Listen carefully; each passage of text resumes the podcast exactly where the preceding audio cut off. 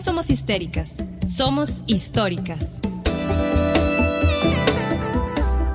Las Históricas Radio U, un espacio de reflexión y crítica feminista, rondando las ondas radiofónicas y llegando al corazón de las mujeres latinas. Durante la próxima hora vamos a construir juntas un espacio lleno de acompañamiento, información, rebeldía y sobre todo muchísima sororidad. Para este programa hemos querido traer el tema eh, de empoderamiento de las niñas y para eso vamos a estar conversando con Carmen Selleras Campo, creadora y delegada ejecutiva de Fundación Goles. Esta fundación tiene como objetivo mejorar las condiciones de vida de las mujeres y niñas en vulnerabilidad social a través del fútbol. También vamos a estar hablando con Fernanda Chacón, psicóloga especialista en estudios de género, facilitadora del programa en la organización Soy Niña esta organización eh, tiene como objetivo central empoderar a cada niña, creer en sus sueños y mostrarles que pueden realizar todo lo que se propongan. También tenemos una invitada súper especial que les vamos a contar más adelante.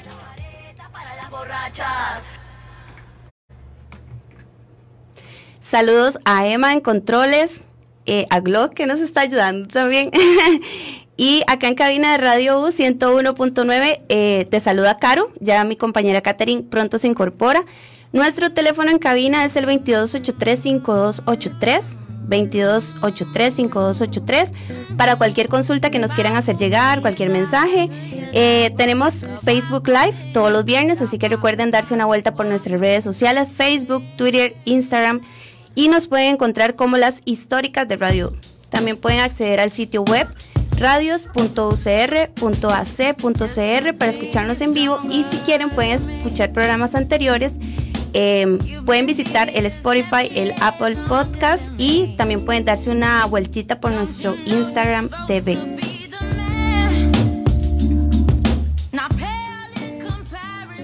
Les invitamos a quedarse con nosotras en cabina y disfrutar del contenido que tenemos para ustedes. Como les dijimos, anteriormente, hoy estaremos conversando acerca del empoderamiento de las niñas. Pero antes vamos a entrar en la sección Me pasó en.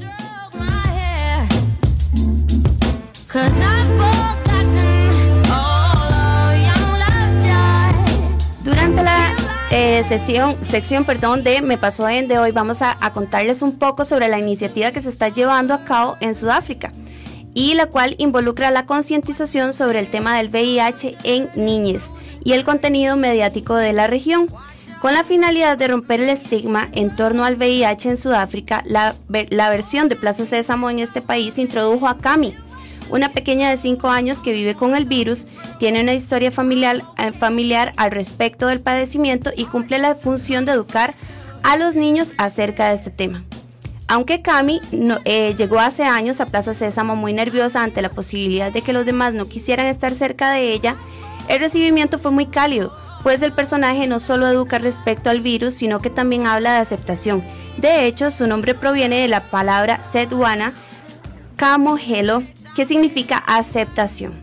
El personaje es una portada, una portadora, perdón, saludable del virus del VIH, padecimiento del que se conoce mucho, pues su mamá falleció perdón, eh, a consecuencia de la enfermedad y es por eso que su misión es informar al respecto y fomentar la aceptación hacia las niñas portadores. Tras su debut en 2002, la UNICEF la nombró campeona de las niñas en un video donde aparece al lado del expresidente de Estados Unidos, Bill Clinton, para dar un mensaje, un mensaje acerca del VIH.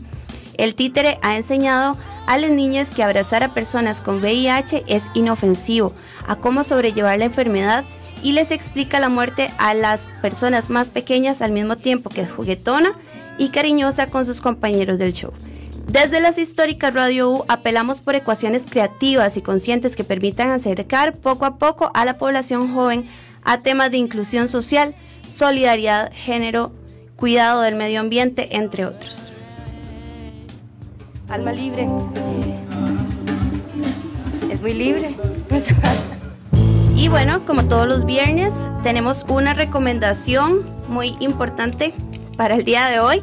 También eh, queremos recordarles que si ustedes tienen contenido que quieran compartirnos, material eh, creado por ustedes. Pueden enviarlo a nuestro correo electrónico gmail.com Vamos a estar súper pendientes y muy felices de poder leer sus aportes y compartirlos por acá. Como les decíamos, el tema de hoy eh, va enfocado a um, el empoderamiento de las niñas y la recomendación eh, semanal va con una lectura infantil y se las compartimos. El día de hoy queremos recomendarles el libro Rosa Caramelo, escrita por Andrea Turín e ilustrado por Bela Bosnia. Este libro narra la historia de una elefanta que vivía con sus padres y el resto de la manada. En la manada los elefantes son grises, libres, se bañan en el río, comen hierba, descansan en el lodo. Sin embargo, las elefantas han de permanecer dentro de un cercado, vestirse con botitas y cuellos rosas y comer unas flores determinadas para que su piel se vuelva rosa caramelo y sus ojos muy brillantes y bonitos. Un día, los padres deciden dejar de insistirle y la elefanta se escapa del cercado dejando atrás sus botitas y su lazo rosa. Se bañará en el río, comerá hierba y decidirá que la vida que antes llevaba no es nada satisfactoria para ella. Es entonces cuando una, una tras otra de las elefantas decidirán emular a su compañera y vivir en libertad. A través de este cuento y de los sentires de la elefanta podemos hacerle reflexionar a las niñas sobre si es correcto que haya juguetes designados por género, ropa o espacios que difieren tanto en sexo femenino como en masculino. Este libro se escribió en 1976 pero sigue siendo actual eh, sigue siendo actual ahora en pleno siglo XXI y permite de forma amplia desarrollar en nuestras hijas un pensamiento crítico acerca de los roles que ocupamos cada persona en la sociedad.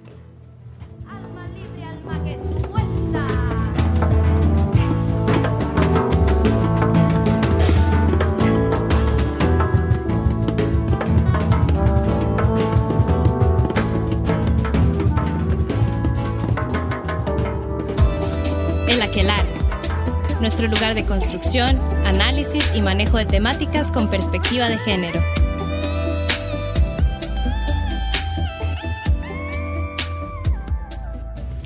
Les agradecemos por continuar con nosotras el día de hoy. Como les dijimos, estamos hablando sobre empoderamiento de las niñas, eh, ya que desde que somos pequeñas eh, nos envuelven cientos de estereotipos y prejuicios asociados a nuestro sexo, que nos limitan la creatividad, libertad y la inteligencia desde siempre y alrededor del mundo, haciéndoles creer muchas veces que sus habilidades o destrezas son más bien características negativas. Por ejemplo, cuando nos dicen que tener iniciativas porque somos mandonas o disfrutar de actividades masculinizadas como el fútbol. Entonces, para compartir sobre estos temas, nos acompañan Carmen Selleras Campo, creadora y delegada ejecutiva de Fundación Goles.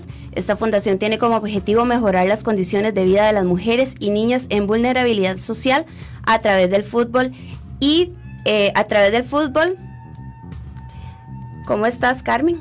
Hola, buenos días. Gracias por invitarme. Fernanda Chacón, quien es psicóloga y especialista en estudios de género, facilitadora del programa de la organización Soy Niña.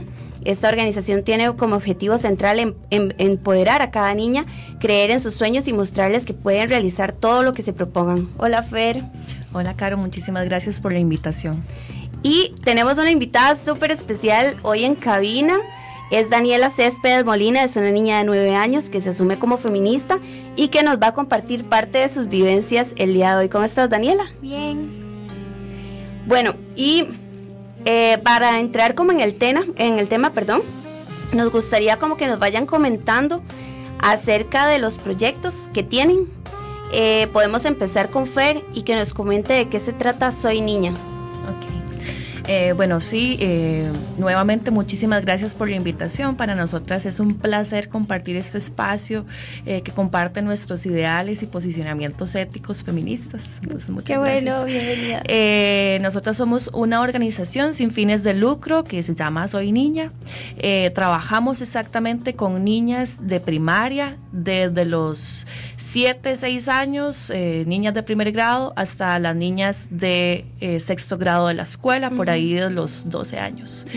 Trabajamos en zonas de vulnerabilidad psicosocial, en zonas de interés social, en desamparados, por ejemplo, Los Guido, Río Azul, Patarrá, eh, Desamparados Centro y zonas cercanas a Desamparados Centros como Calle Fallas, San Miguel, todas esas zonas por ahí y en estos momentos tenemos activas a cerca de 100 niñas de todas estas zonas.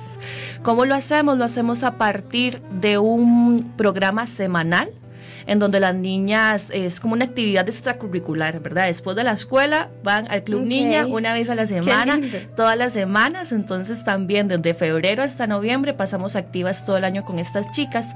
Son chicas que em, a partir de ciertas condiciones de vida hemos em, hecho un estudio y un diagnóstico para saber cuáles ciertas necesidades ellas requieren y nosotras poder a partir de este programa suplir algunas de esas necesidades que son necesidades más emocionales, afectivas eh, y de herramientas también subjetivas. Ok, nosotros tenemos talleres talleres semanales con las chicas que tienen que ver exactamente con empoderamiento, con ofrecerle a las chicas eh, habilidades para la vida, lo que le han llamado habilidades blandas, aunque a mí el término no me gusta mucho, preferiría hablar como de habilidades críticas, ¿verdad?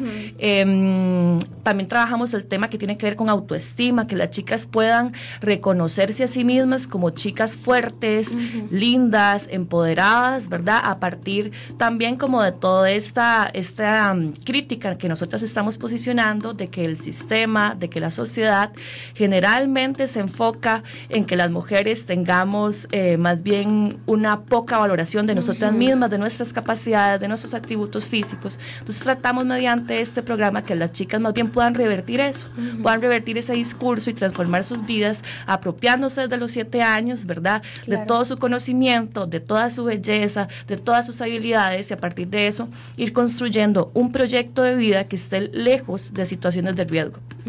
Situaciones de riesgo como por ejemplo eh, embarazo eh, en adolescencia, embarazo temprano, eh, situaciones también de violencia, de abuso, eh, situaciones también de consumo de sustancias, deserción escolar, etc. a partir de nuestro proyecto tratamos de que las chicas tengan herramientas suficientes para poder prevenir y evitar todas estas situaciones. También algo en lo que nos enfocamos mucho es en el tema de prevención en casos de situaciones de abuso sexual. Entonces tratamos de que las chicas tengan herramientas, por ejemplo, para poder entender entender qué es el consentimiento, ¿verdad? Eh, qué es el consentimiento y cómo poner límites corporales, límites también verbales, límites hasta energéticos para poder decir no cuando algo no les gusta, ¿verdad? Eso es algo como que trabajamos mucho dentro del, Importantísimo y qué completo. Tal vez Carmen nos pueda contar sobre el programa Goles y su su objetivo principal. Claro que sí. Bueno, gracias por invitarme y enhorabuena a la compañera porque, verdad, tiene muy buena pinta lo de Soy Niña. Y bueno, Goles nació a raíz de un proyecto de final de tesis y al final surgió la necesidad de crear una fundación. Eh, Goles significa género, orgullo, libertad y empoderamiento de ellas en la sociedad y esas siglas forman la palabra Goles. Es decir, lo que hacemos es trabajar todo eso mediante el fútbol. El objetivo de Goles no es que salgan niñas y mujeres mundialistas si estas niñas y mujeres no han estudiado lo que han querido, están en relaciones tóxicas o impropias o básicamente no se sienten felices, libres o algo tan básico como van por la calle, tienen una situación de, acoso callejero y no saben cómo reaccionar ante ello. Por lo tanto, nosotros tenemos niñas desde 10 años hasta mujeres de 60 en el que mediante el programa deportivo, que son los entrenamientos, trabajo en equipo, disciplina, cooperación, el programa socioeducativo, que son talleres, debates, dinámicas, role-playings, algo tan básico como analizar las letras de reggaetón que escuchamos, y luego el programa psicológico, que es ese apoyo, ese seguimiento individualizado a cada una de nuestras niñas y mujeres. Por lo tanto, el fútbol es la herramienta, el puente, la llave para todo lo demás. Para poder introducir todos esos demás temas. Y, y no, estamos ubicadas en la Carpio. La idea es que cuando la, la sección en la Carpio tenga esa autogestión, que mayor empoderamiento que una autogestión, una de ellas sea la entrenadora, otra lleve los debates de los talleres, otra hasta empiece a estudiar psicología o trabajo social, es abrir en otras zonas de vulnerabilidad como sería León 13, Guararí, Tirrases, etc. Pero qué mayor empoderamiento que esa autogestión. Y, y sí que nosotros lo enfocamos desde niñas hasta mujeres, porque partimos de la base de que el empoderamiento es tan importante, pero que si una niña de repente quiere empezar a estudiar, quiere empezar a ir a la U, quiere romper un poco con, con esos caminos que nos marca la sociedad y de repente llega a su casa, se lo dice a su mamá y la propia mamá es la que le dice, anda cállate y vete a la cocina, todo cambio se para. Por lo tanto, queremos como intervenir hasta en abuelas. Creemos en la plasticidad del cerebro y por lo tanto tenemos a Lupita con 59 años, a Doña Carmen con 53, que sus hijas y sus nietas también están en la fundación y trabajamos intergeneracionalmente. Genial, genial, genial. También como en este primer bloque queremos conocer sobre Daniela, que nos acompaña el día de hoy. Daniela, ¿querés contarnos sobre tus pasatiempos? ¿Qué te gusta hacer? Bueno, eh, me gusta leer, me gusta hacer gimnasia, me gusta ir a las marchas acompañada de mi madre y también mm, cuando fui de viaje me compré una patineta y pues estoy intentando como ahí aprender. Ay, qué chiva, súper chiva. Y bueno, por ahí nos contaba Fer que te asumes como feminista. ¿Por qué te asumís como feminista? Porque, mm, bueno, quiero luchar por mis derechos como niña y también me gusta que todas tengamos libertad sobre lo que queremos hacer de grandes y también podamos ser profesionales y de ahí, sí, y pues que por ejemplo cuando yo esté grande pues eh, pueda ir en bus a la U y salir a las calles sin miedo de nada ni nadie y sí. Wow, con este mensaje súper poderoso vamos a hacer el primer corte de nuestro primer bloque y ya casi volvemos. Maybe this your wife, he's just wanting to clean divorce. The baby ain't really yours. It's really for baby's teeth and chicken wings under Caesar. Y'all really thought a bitch couldn't rap, huh? Maybe this your answer for that. A crack era, the Reagan administration that niggas are still scared of. No, actually, this is for me. This one for TT at the lake serving the mac and the cheese. This one a small apology for all the calls that I screamed.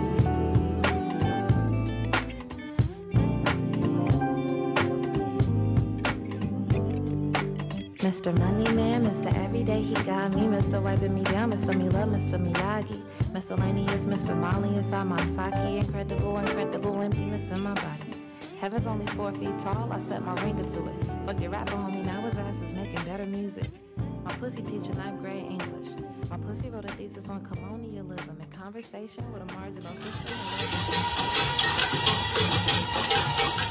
No somos histéricas, somos históricas.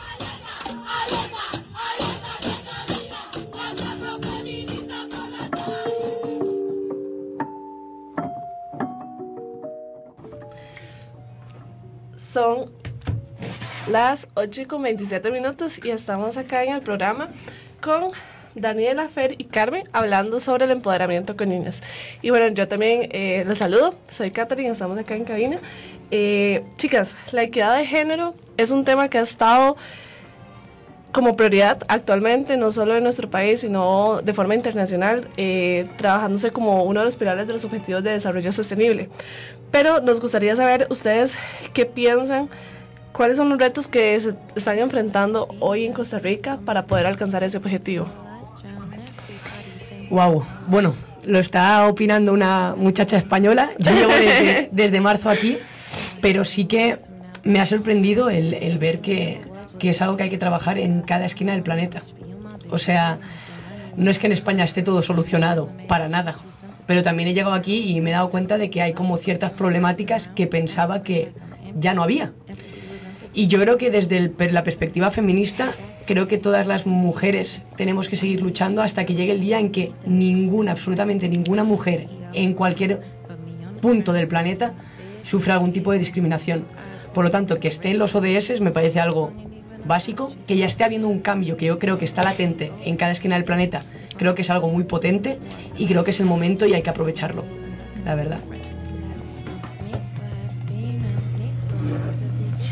Eh, bueno, yo creo que los desafíos, eh, ¿te referís como organización o como en general?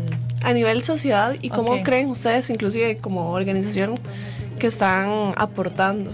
Ok, ok. Yo creo que un, un, principal desafío es que la voz de las mujeres históricamente ha sido silenciada, la voz de las mujeres ha sido negada, invisibilizada.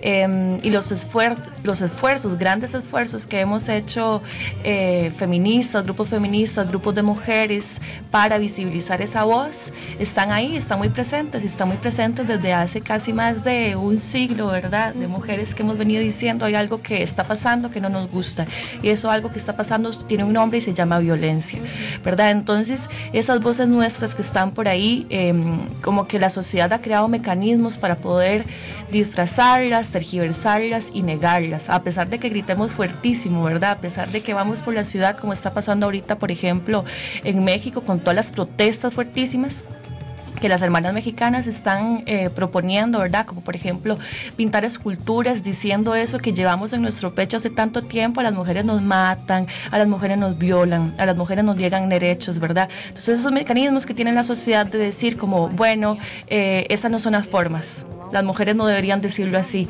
Ok, entonces luego también lo hacemos bailado, lo hacemos cantado, lo hacemos de miles de formas y la sociedad dice, es que esas no son las formas, ¿verdad?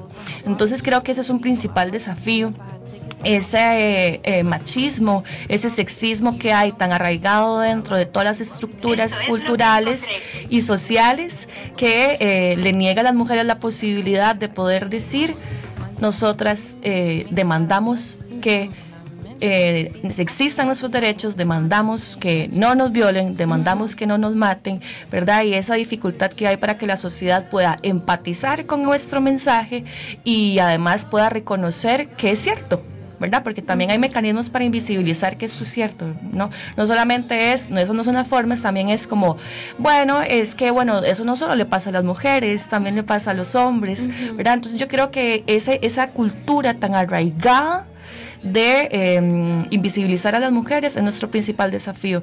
A muchas veces a nosotros nos cuestionan como organización bueno, ¿y por qué ustedes solo trabajan con niñas, verdad? Entonces, bueno, nosotros tratamos como realmente poder dejar un mensaje pacientemente y decir, bueno, trabajamos exactamente con niñas porque las niñas en estos momentos son de las poblaciones de las invisibles, las más invisibilizadas, no solamente por ser mujeres, sino también por ser niñas. Entonces cumplen esa doble condición y además si se cumplen otras condiciones, como por ejemplo, vivir en condiciones de pobreza, vivir en barrios marginalizados, bueno, y ahí están todas las condiciones del mundo. Por eso trabajamos exactamente con niñas, porque son parte de la población que en estos momentos más apoyo necesitan para poder alcanzar, ¿verdad?, ciertos derechos y poder estar en igualdad que otros niños, niños hombres, eh, no solamente de sus mismas comunidades, sino de todas las poblaciones del mundo, ¿verdad? Entonces, creo que el principal desafío es ese y otro desafío que tenemos fuertísimo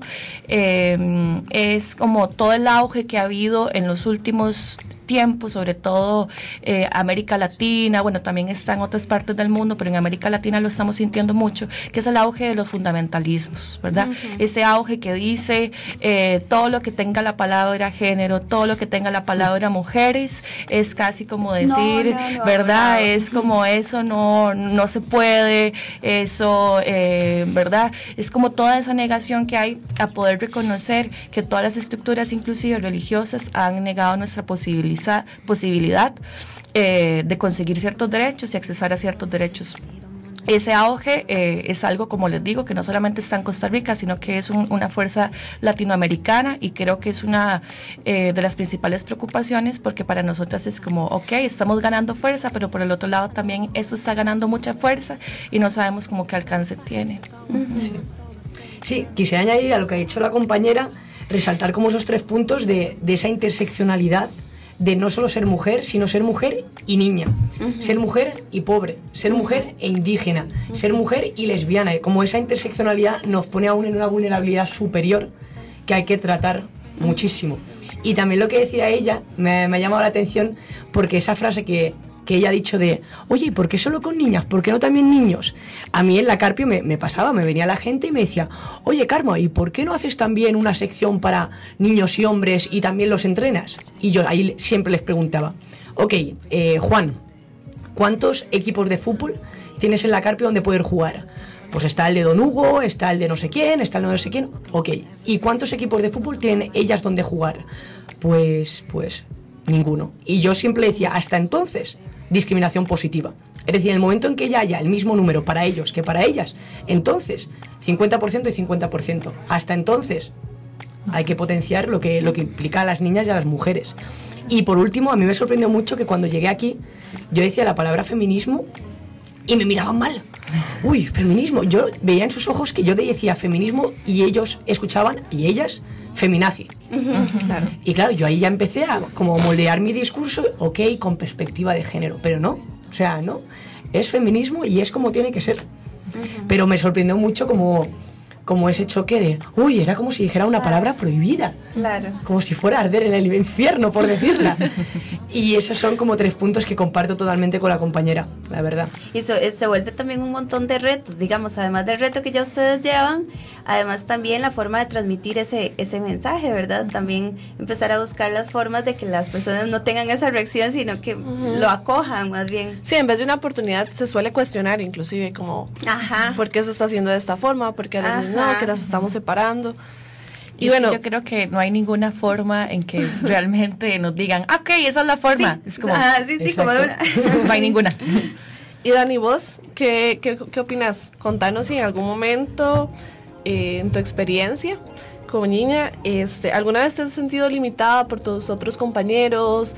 O de estas situaciones que estábamos hablando nosotras, como que se les cuestiona porque ustedes solo se reúnen entre niñas a hacer los talleres, así.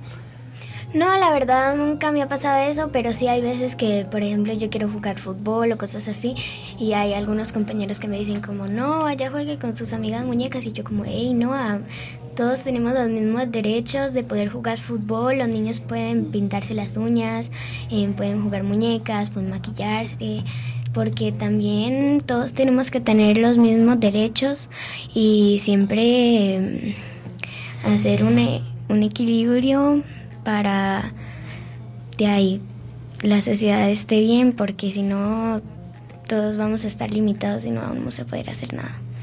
Yo la pondría de presidenta. ¿Verdad? Ya, ya. Definitivamente. No sé si nos pueden contar eh, acerca de, de los principales desigualdades que se van mostrando, digamos, socialmente cuando somos niñas. O sea, a, a criterio de ustedes que van identificando eh, que va generando esa desigualdad desde que vamos creciendo. Yo creo que esa desigualdad está marcada subjetivamente en, en todas las niñas y en todas las mujeres. Eh, me voy a adelantar un poco. Hay muchas mujeres grandes eh, que cuando les contamos acerca del programa que estamos desarrollando con la niña nos dicen, yo hubiera necesitado demasiado ese programa cuando yo era niña, ¿verdad? Entonces nosotros decimos, bueno, ¿cómo por qué? Bueno, porque es que yo crecí escuchando que las mujeres no son tan inteligentes. Yo crecí escuchando que las mujeres no son fuertes, que las mujeres no pueden dedicarse a ciertas cosas, como por ejemplo, no pueden ser, eh, dedicarse a la mecánica, que les gusten los carros, no pueden dedicarse al fútbol, no pueden dedicarse a las ingenierías, a las matemáticas, a trabajos duros. ¿A qué sí pueden enfocarse las mujeres? Bueno, a cosas que tengan que ver con esto que se ha llamado habilidades blandas, por eso es que a mí no me gusta la palabra, ¿verdad? Con todo lo que tiene que ver con una conexión emocional, con el cuido, con lo doméstico, ¿verdad? Entonces, por ejemplo, Más de cuidado. Sí, con del cuidado, proteger. protegiendo a las otras personas, Ajá. ¿verdad? Entonces no somos médicas, somos enfermeras, ¿verdad? No somos chefs, somos cocineras, ¿verdad? Todo este, ¿verdad? Este discurso que hace que el lugar de las mujeres siempre esté en un lugar más chiquitito, ¿verdad? Eh, entonces nosotros pensamos que trabajar sobre eso es indispensable. También hay algo que nos preocupa mucho es la imagen súper distorsionada que tienen las niñas desde muy tempranas edades acerca de su propio cuerpo, ¿verdad? Entonces es como, uy, ¿verdad? Yo soy así, tengo esta condición y no me parezco a esta muchacha que está en la revista, que está en el video, ¿verdad? Entonces, ¿cómo hago para parecerme? Eh, algo que a mí me ha entristecido mucho es que tuvimos una ocasión, bueno, varias ocasiones, pero una en específico en donde trabajamos el tema de las mujeres bellas. Entonces llevábamos revistas, como esas revistas que uno compra en el supermercado normalmente, las llevamos a las chicas y les dijimos, hagan un collage de cuáles piensan ustedes que son las mujeres bellas. También llevamos otras revistas que eran un poco más alternativas, ¿verdad? Para ver si habían recortes de esas revistas y al final lo que pudimos evidenciar es que las chicas están posicionando dentro de este collage mujeres que cumplen ciertos, ciertos cánones estéticos, como por ejemplo mujeres delgadas, rubias, ojos claros, blancas, ¿verdad? Entonces nosotros les decíamos, ah, ok, estas son las mujeres bellas, ajá y una mujer que tiene otras características, por ejemplo, un color de piel un poco más oscuro. Son bonitas, pero no tanto. Ah, ok. Y una mujer que tiene los ojos un poco más oscuros, bonitos, pero no tanto, ¿verdad? Y ahí íbamos y luego les dijimos, eh, ok, vuélvanse a ver entre ustedes. ¿Cómo son ustedes? ¿Ustedes se parecen a esas muchachas del collage o no se parecen? Es como, no, entonces ustedes no son bonitas. Y ellas como, ah, sí, pero no tanto, ¿verdad? Entonces es, es ese discurso del no tanto que las mujeres siempre llevamos, ¿verdad? Como en nuestro cuerpo de soy bonita, pero no soy como esa, ¿verdad? O soy medio bonita, o no soy tan bonita, porque no puedo, no puedo alcanzar ese canon es algo que a nosotros nos preocupa mucho porque eso desde muy, muy, muy tempranas edades va haciendo que las niñas crezcan una autoestima muy devaluada, eh, muy sintiéndose que no son tanto. Esa es la palabra, digamos. Y por el otro lado también se han hecho diversos estudios que dicen que las niñas em, que alcanzan cierta edad, como por ejemplo 5 o 6 años todavía, sienten y piensan que pueden desarrollar ciertas carreras, habilidades, como por ejemplo, qué sé yo, ser astronautas, etcétera, cualquier cosa, no hay límites. Pero posterior a esa edad, cerca de los 8 o 9 años, las niñas empiezan a sentir que tienen un tope.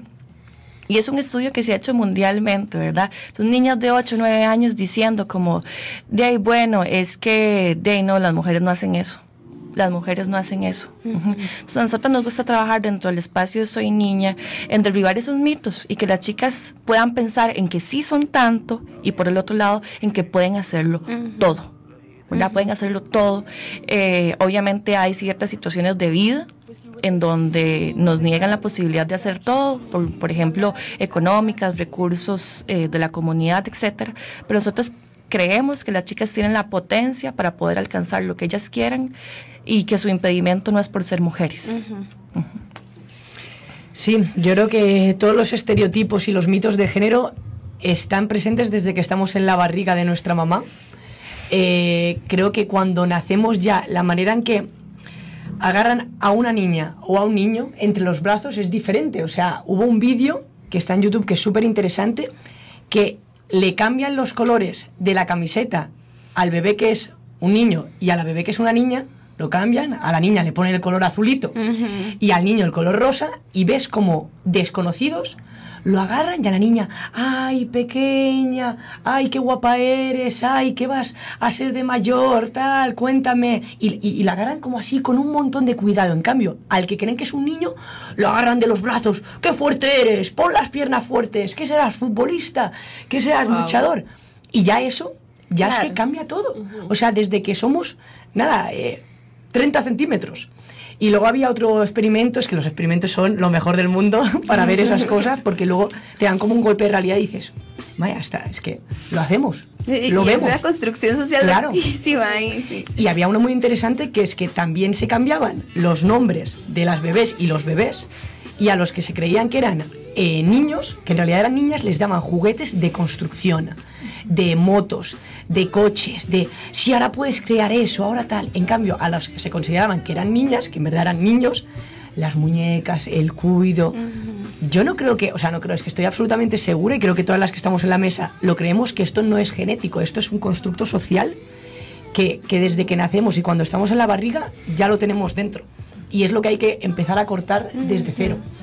Y, y cuando decías lo de que hay muchas mamás que dicen, Buah, ojalá yo hubiera podido tener eso, hay que engancharlas también a ellas y, qué bonito verlo desde las niñas.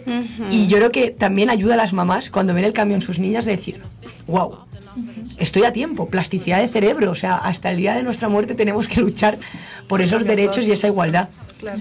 Inclusive yo creo que a una misma le ha pasado. Yo eh, me empecé a asumir como feminista, ¿verdad? Y empecé con todo este tema de tratar de alzar mi propia voz, porque antes sentía que no tenía una voz como a los 18, 20 años.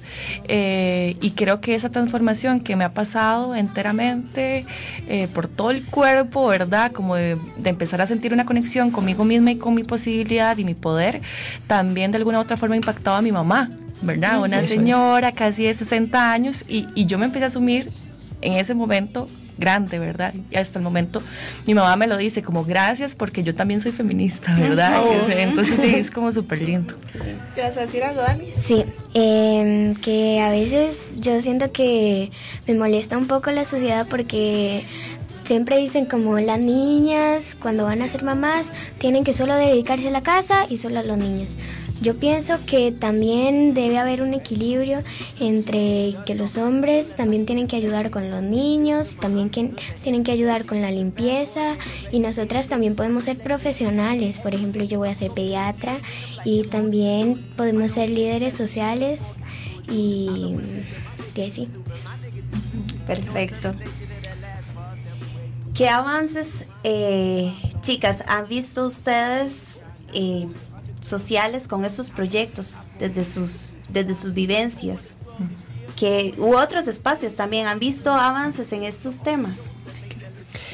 Wow, Eh, yo creo que estos espacios generan como un debate en sus mentes, en sus cuerpos, de arriba abajo, que les abre la mente a decir, no, no, es que puedo ser y hacer lo que quiera. Y yo eso lo, lo he notado desde las niñas que tenemos de 10 años hasta las mujeres que tenemos de 60, unos cambios, el mero hecho de jugar a fútbol ya es un acto de cambio, un acto reivindicativo. O sea, la cancha que tenemos, que es de, la Fundación de Sifais, que nos echa una mano, eh, está presente en la entrada de la Carpio. Todas las personas que entran en la Carpio tienen que pasar por esa cancha. Al principio, todo el mundo pitaba, eh, perras, eh, no sé qué, gritándonos cosas. Ahora, grita uno de cada 20 y porque va un poco perdido. O sea, los cambios que yo he visto en ellas, ellas se dan cuenta que si pueden jugar a fútbol pueden hacer lo que quieran. Eh, el crear esos espacios en el que entre mujeres hablamos de la menstruación y de la menstruación como algo que tiene el 50% de la población, no nos tenemos que avergonzar. y, y es lo, lo que tenemos y tenemos que estar orgullosas de eso. Eh, se han creado espacios para hablar de temas de violencia de género, de temas hasta de trata de blancas, o sea, y ese espacio entre mujeres de protección, de cuido, de sororidad, de lazos, de vínculos, es lo que nos empodera y nos hace fuertes. Y que esos espacios se puedan eh, tener presentes hasta niñas, como nuestra compañera aquí, que, que desde pequeñas hablen de esos temas y estén apoyadas por sus amigas, por sus mamás, pero también por sus amigos y por sus papás, porque esto es algo que tenemos que luchar conjuntamente. A mí me parece increíble y de verdad creo que, que esos espacios son fundamentales. Hasta luego vamos a hacer una propuesta Soy Niña, a ver si hacemos algo conjunto, porque va a ser, va a ser bonito, va a ser bonito. Eh, yo creo que a nivel mundial eh, hemos alcanzado ciertas cosas. Es cierto, hemos tenido nuestra voz, a pesar de los miles de estrategias que tiene la sociedad de apagarla, se ha ido escuchando.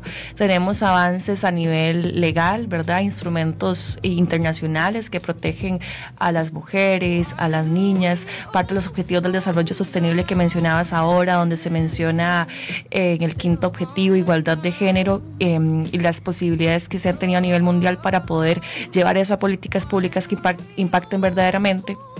También en nuestro país tenemos distintas herramientas.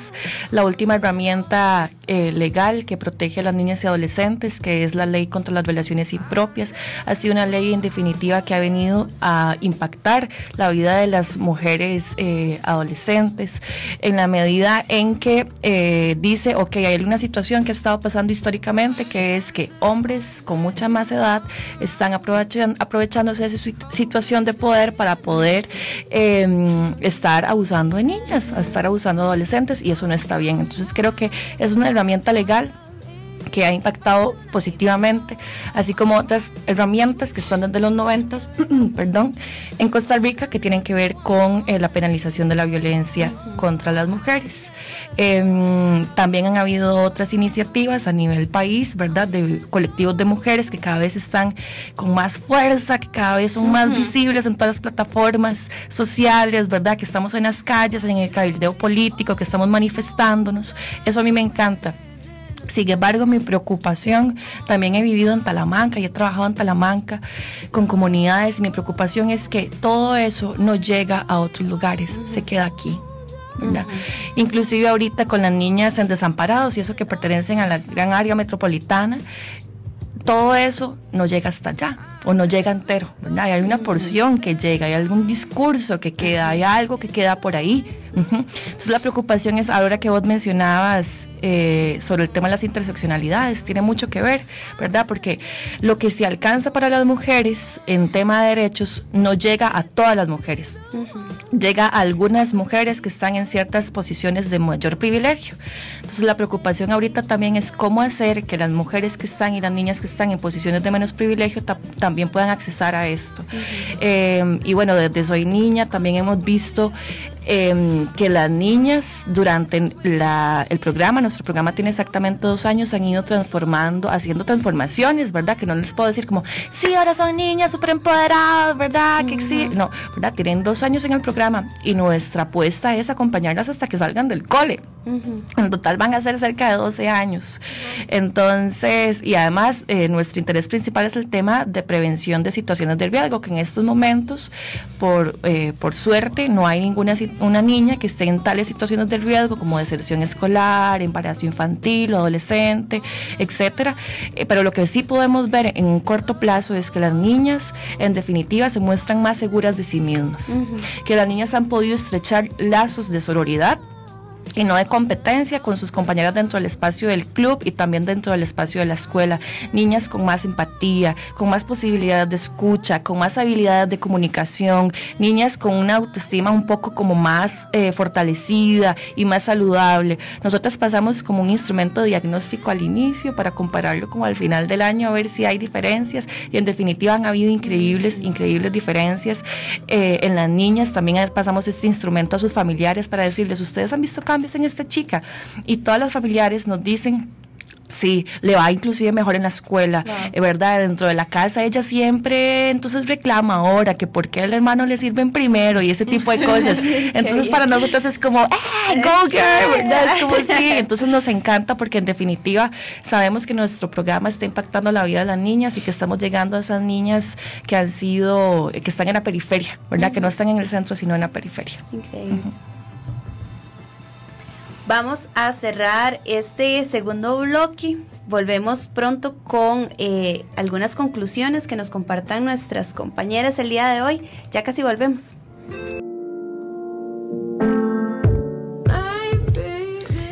Y bueno, volvemos con el cierre de este programa que ha estado pues bastante motivador para nosotras como feministas ver que eh, atrás se están formando estas chicas como Daniela, que tienen muy claro lo que quieren lograr a su futuro. Entonces, Dani, me gustaría que si puedes darle un mensaje a las chicas y a las niñas que como vos eh, quieren buscar oportunidades para empoderarse y desarrollarse en un futuro y que lo están haciendo desde ahora. Entonces, ¿qué le dirías vos a estas chicas?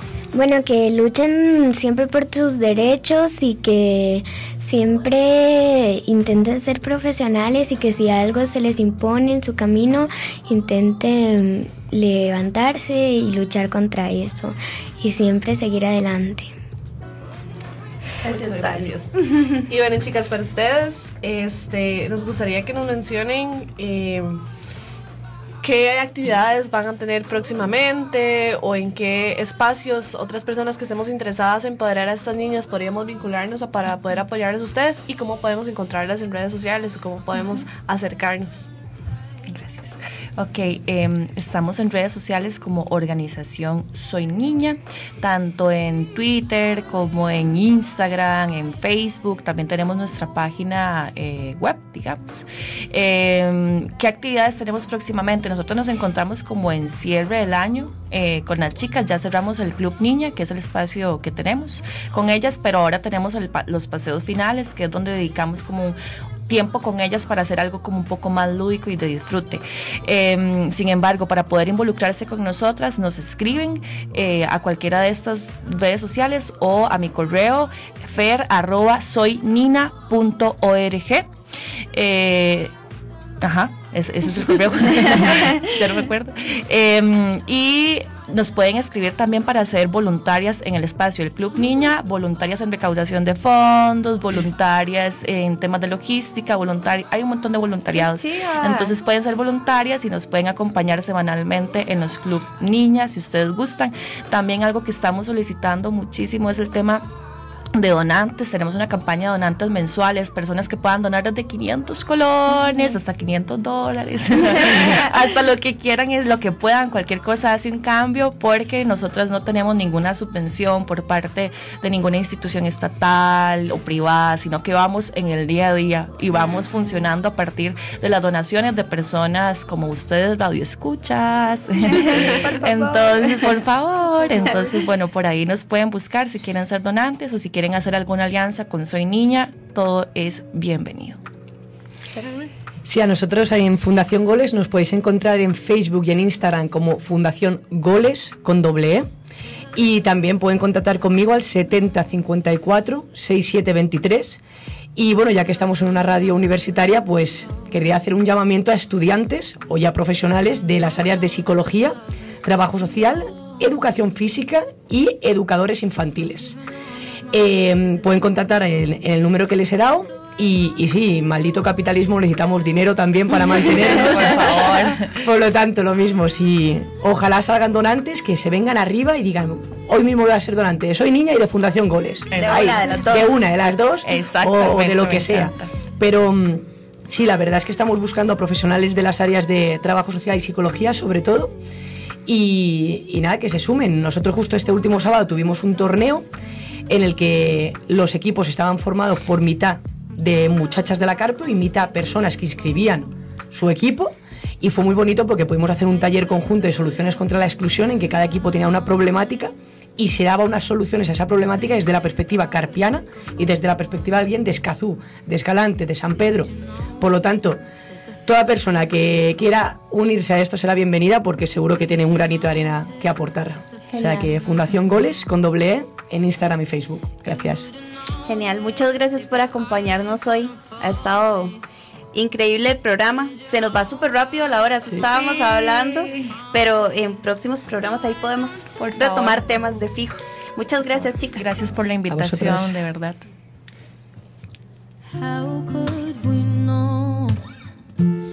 Agenda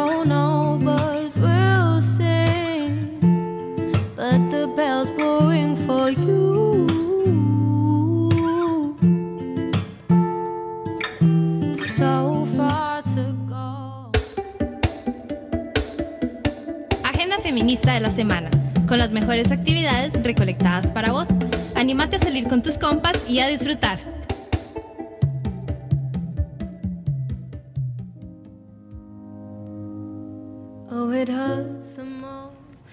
Y bueno, brevemente les mencionamos las actividades en las que pueden participar esta semana. Eh, hoy habrá una fiesta feminista de fin de año en Amón Solar, por si desean participar, va a estar desde las 3 de la tarde, eh, va a haber un mercadito, van a haber eh, diferentes actividades y a las 7 de la noche va a haber un bailongo. Hay una cuota sugerida de 2.000 colones por si quieren llegar, disfrutar y celebrar este cierre de año. Y también el martes 10 de diciembre estará la proyección de un documental Vivir para Luchar. Es creado por Mariana Noob desde Brasil y eh, unen temas de punk, anarquismo y feminismo. Va a ser a las 7 pm en el Centro de la Cultura de Diana en Omardengo. Y bueno, eh, nos despedimos por el día de hoy. Agradecemos a la producción, controlistas y a todas eh, las personas que nos escuchan. Nos escuchamos el próximo viernes. Las históricas. Gracias por acompañarnos durante el programa de hoy. Escuchanos acá por Radio U 101.9 FM el próximo viernes a las 8 de la mañana.